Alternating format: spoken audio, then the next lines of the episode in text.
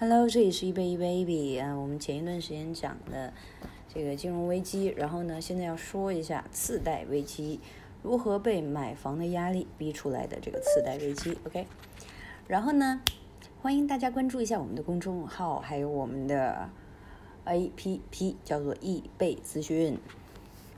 呃，容易的易，贝壳的贝，就是易贝 APP，然后有一个蓝色的 W，大家搜一下。OK，嗯，回到我们的内容啊。回看十年前，那我们最后悔的一件事是啥？十年前我没买房，想啊想啊，悔断肠。呃，当然了，十年前我是买了两三套房了，不过现在，哼，在纵观房价，我也是再也买不起了。所以同样是十年前，那么大洋彼岸的美国人呢，是因为房最后输的连底裤都不剩了。同样是买房，有人一夜逆袭走上人生巅峰，但是到了美国这儿，怎么就突然玩砸了？所以我们来扒一下这个次贷危机。次贷危机之前我们有简单的去说过这个东西，那么这一次呢，我们系统的讲一下，会分成两个部分。话说危机这个事情和压力是分不开的。别看美国人财大气粗，但他同样有这些压力，例如说房子买了没啊，内环还是中环啊，贷款有多少年啊？而次贷危机呢，是被买房的压力逼出来的。那么事情是这样的，我们先看看美国人是怎么买房的。美国三里屯的 Tony 呢，将会现身说法，来讲讲他买房的心路历程。Tony 最近打算结婚，准备买一个房子，不过钱不够怎么办？所以他打算去银行找贷款。呃，然而呢，银行的钱呢，也不是大风刮来的，不是说谁都可以随便借，那么银行早就会关门了。所以银行呢，贷款资格呢，就会呃会进行一个基本的一个评估，评估这个 Tony 的贷款资格。通过评估呢，他有这个资格去进行贷款。那么银行借钱给 Tony 买房，那么写一张欠条要给银行。这个欠条呢就叫住宅抵押贷款合同。如果 Tony 还不上钱呢，嗯，银行就会有权把他的房子收走。那么问题来了，银行是靠什么来赚钱呢？很简单，那么还钱的时候，Tony 不光要还从银行那儿借来的钱，还要加利息给他。银行呢就是靠这个利息来过日子的。于是生活中有很多像 Tony 这样的人实现了美国梦，买房、买车、娶白富美，走上人生巅峰。不过大家想想就会发生其中是有问题的。买房的人爽了，那么慢慢还钱就成，但是有些人就犯愁了。银行渐渐发发现了一个事儿，就手里剩了一大堆的欠条。但欠条这个玩意儿吧，如果大家都还钱，拿着它呢，大家都可以赚钱。那如果有很多人赖账呢，拿着它，这个麻烦就非常大。就很没谱啊，变成哪种情况很能说得清，所以呢，人生，呃，就人人们就送了一个外号给他，叫薛定谔的欠条，就是你不知道哪一天这个欠条会是生还是死。那么手里拿着这么一堆东西，心脏怎么受得了呢？所以呢，他就研究出了欠条的另外一种玩法。那么有一些金融机构是专门收欠条的。比较出名的呢，呃，出名的就是房地美，那么联邦住宅抵押贷款公司和房利美，联邦国民抵押贷款协会，简称二房，是美国政府成立的一个专属机构，专门收欠条的，为银行去分忧解难。二房从银行那儿买下欠条呢，银行因因此就有了现金，又可以出去借钱再去赚利息，爽歪歪。但问题又来了，二房拿着这么多的欠条，到底在图什么呢？OK，我们现在见证一下奇迹啊！Magic。虽然收了这么多的欠条，但二房并不想承担风险，于是就琢磨着把这些欠条打包包装一下，变成理财产品，比如说像债券什么的。把房屋贷款合同变成理财产品，这也就是传说中的资产证券化。这么酷炫的产品呢，就差一个霸气的名字了，就叫 MBS，俗称美白霜。然后呢，二房就拿着这一些理财产品到处去卖，接盘的有钱的主，比如说投行啊、基金呐、保险啊。那么这些投资机构有的是钱，放在手里就会烂，倒不如买一些理财产品赚一点。二房呢就靠着 MBS 左手倒右手赚了一大笔差价。投资机构呢买了二房的理财产品之后，每个月坐等 Tony 还钱，还房贷，然后就来钱了。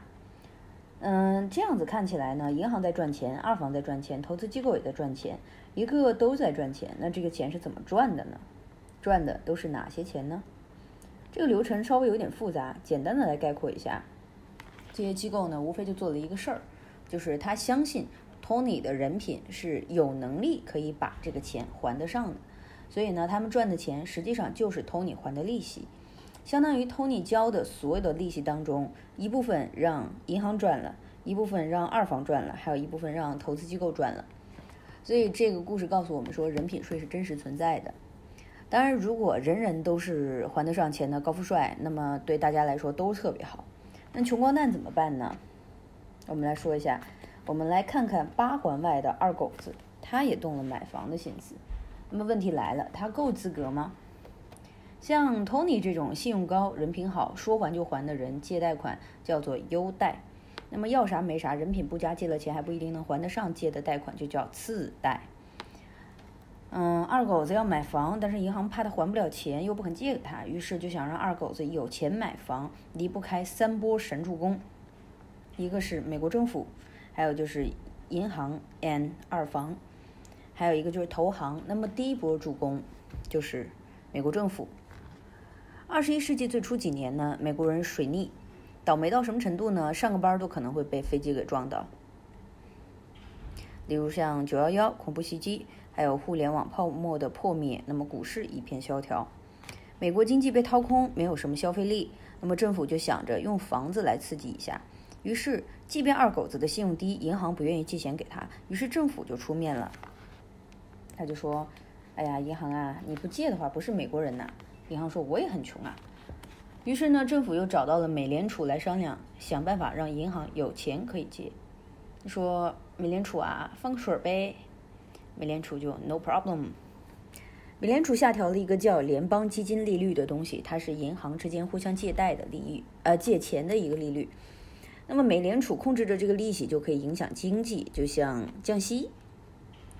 利息低呢，银行愿意借更多的钱，那么市场上的钱就会越多，就可以刺激经济。利息高呢，银行借的钱就少，市场上的钱也就越少，那么经济就越淡。那么利率一降，银行就可以借更多的钱了。贷款给二狗子的钱就有了，银行借钱给二狗子买房，收回欠条。要是以后二狗子还不上钱，那就是卖卖房还钱。所以要么收钱，要么收房，银行这一波是不亏的。呃，我们来看一下第二波助攻啊，就是银行 and 二房。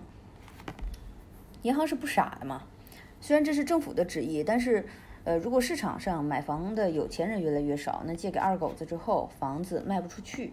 那银行是怎么赚钱的呢？呃，还是跟优贷一样的配方，把欠条的风险转嫁给二房。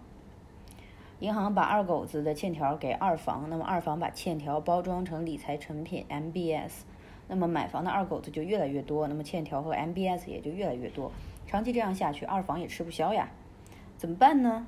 嗯，在美国遇到困难不用怕，人家特产是 superhero 所以。大喊一下就会有接盘侠，接盘侠呢就是投资银行，江湖人称投行，擅长空手套白狼。我们来看一下第三波，就是神助攻，就是投行。投行觉得 MBS 是一个赚钱的货，于是呢就美滋滋的就开始接盘了。二房就说：“来美白霜了解一下。”投行就啥也不说了，都打包。那么投行是处女座的，得先摸清楚 MBS 的情况。那么风险多少，利益多少，不清楚，我们先做一个表。嗯，我们来大概说一下。呃，第一个是穷的程度，能还钱。然后呢，呃，如果这些都是打一颗星的话，呃，那么前面第二一个框框呢就会是风险，风险是一个炸弹，收益也是一个炸弹。呃，第二个穷的程度呢是两颗星。风险是两个炸弹，收益也是两个炸弹。然后第三个呢是三颗星的穷，然后呢三个炸弹，收益还是三个炸弹。所以把它分分别分成了三大类：MBS 低、MBS 中，还有 MBS 高。那么投行需要赚钱，就要卖给投资者，但是投资者又不傻，风险高了呢就不会去投。所以，呃，我们来再看一下投行是怎么玩这一波。开始他的表演的，投行呢不想担这么多的风险，于是呢一拍大腿，把这些 MBS 再次打包成新的理财产品，就叫债券。其实还是债券。呃，嗯，你也可以把它理解为是债券的债券。所以呢，这波操作我们很熟悉，这种新瓶装旧酒的东西呢，叫债务抵押证券。新产品需要有一个新的名字，那就叫 CDO。投行是个大忽悠，呃，那这个东西 CDO 的中文名就叫次贷哦。那么问题就来了，怎么包装？这个难不倒投行，他拿了一些中低风险的 MBS，再加一些高风险的 MBS，风险均衡，perfect。不仅换了包装还不够，但是还是很多的投资者依然不敢买。这时候又该怎么做？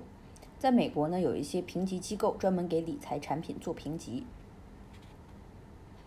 那这个就是信用评级机构，信用评级极高的有三 A 级到垃圾的 C 级，很多呢投资都会参考这一个评级的数字。